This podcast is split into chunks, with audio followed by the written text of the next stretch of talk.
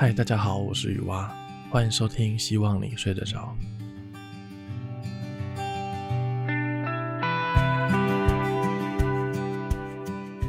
上一集的樱花故事的故事，我自己写完，我觉得还蛮满意的。但鲤鱼小姐说我不太喜欢，她说她比较喜欢那种白痴白痴的、不用动脑的故事。所以今天要带来的故事呢，名字就叫做一个白痴的故事。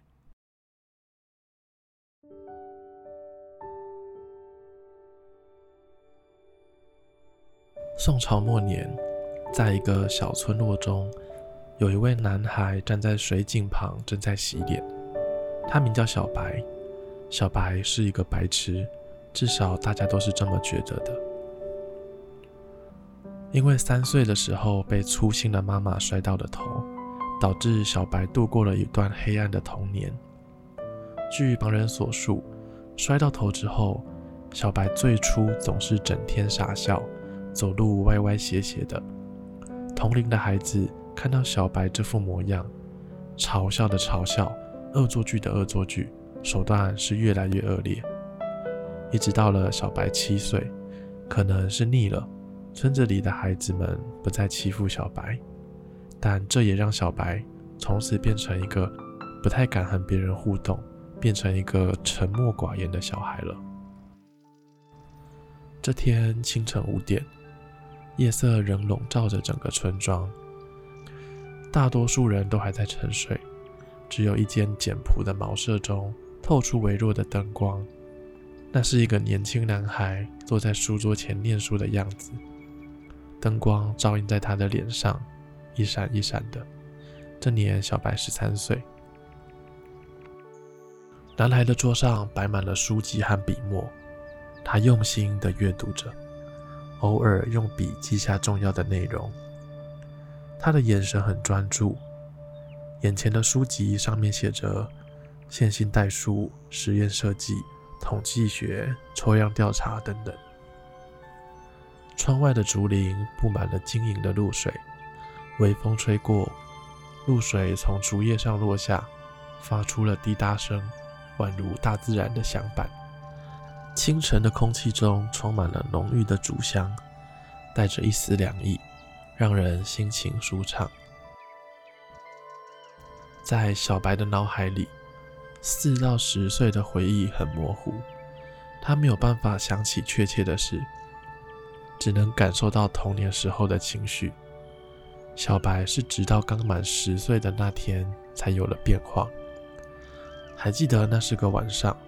他仿佛像是从梦中惊醒一样，神智恢复，猛然地从床上坐起，还差一点吵醒了睡在一旁的母亲。但恢复过后的小白没有声张，还是维持着过往的样子，一直到了现在。小白十三岁，他住的村子名叫统计村，村子里的人有八成是做统计相关的工作。村里规定。年满十五岁的时候，就要出去别的城镇历练，一直到十八岁才能够回来。而每一年，村子里都会进行统计的考试，考试分数高的小孩就可以优先选择历练的地点。通常选择较好地点的孩子，未来的成就也会成正比。选择较差历练地点的孩子，即使回到村子，也只能做一些低微的工作。为此，每一个家长都希望自己的孩子考试考得好。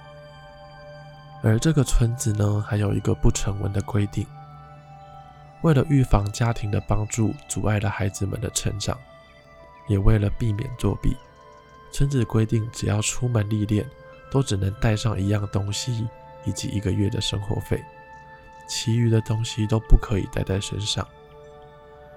小白今年已满十三岁。在一年又八个月就要进行统计的考试了。虽然现在小白的智商已与常人无异，甚至还算聪明，但因为少了七到十岁的记忆，代表晚了几年才开始念书，要追上其他孩子的统计实力，也让小白非常的吃力。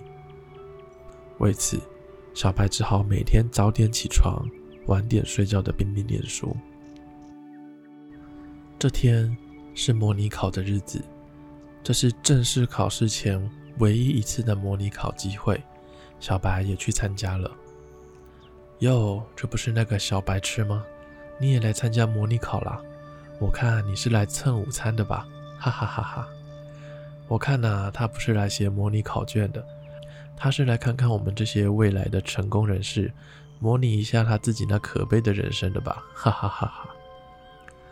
一路上尽是这些冷嘲热讽，小白没有理会他们。其实那些同龄人说的话也就算了。让小白更介意的是那些默不作声、冷眼旁观的大人，那些眼神更令小白难过。模拟考试开始了，考场中散发着严肃的气息，一扇木门缓缓地打开，小白跟着大伙步入考场，心情有点紧张，也有些期待。考场的墙壁是用竹子做成的。墙上挂着匾额，上面书写着“实事求是”四个大字，象征着统计的精神。考场中间坐着一排排的学生，正在应考。学生们脸上表情各异，有焦虑的，有自信的。而小白的表情则略显吃力，他的眉头微蹙，毛笔尖在卷宗上停滞不前。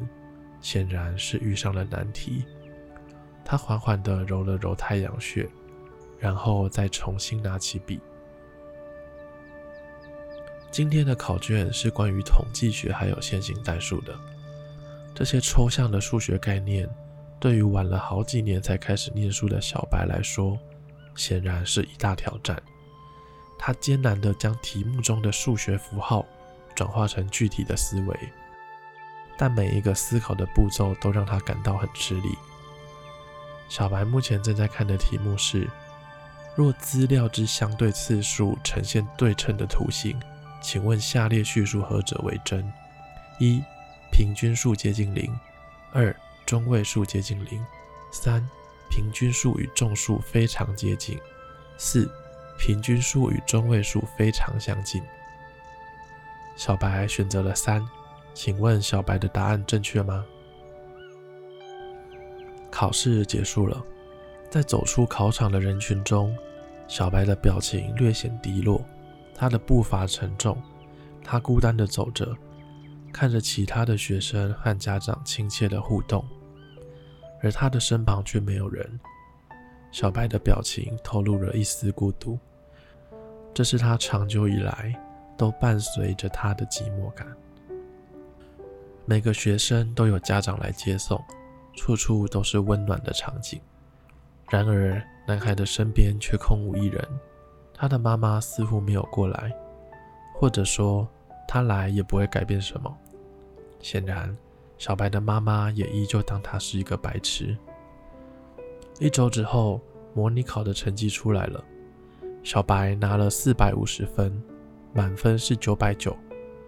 小白的分数约莫是中间偏低，虽然这个分数已经向所有人证明他不是一个白痴了，但小白依然不满意。在读书的过程中，都没有老师愿意回答他的疑惑。小白习以为常，小小年纪的他已经懂得只能靠自己。男孩心情有些低落，回到家中，拿着考试的成绩单。眼神里有一些失落，他就这样静静地坐在窗户旁边，望着窗外的景色，内心有些对自我的怀疑。突然间，一颗石头飞过来，不偏不倚地打到了他的头。小白疑惑地把石头捡起来，石头晶莹剔透，摸起来很光滑。他把石头捧在手中端详。石头竟然发出了一阵电子的声音，哔哔哔哔。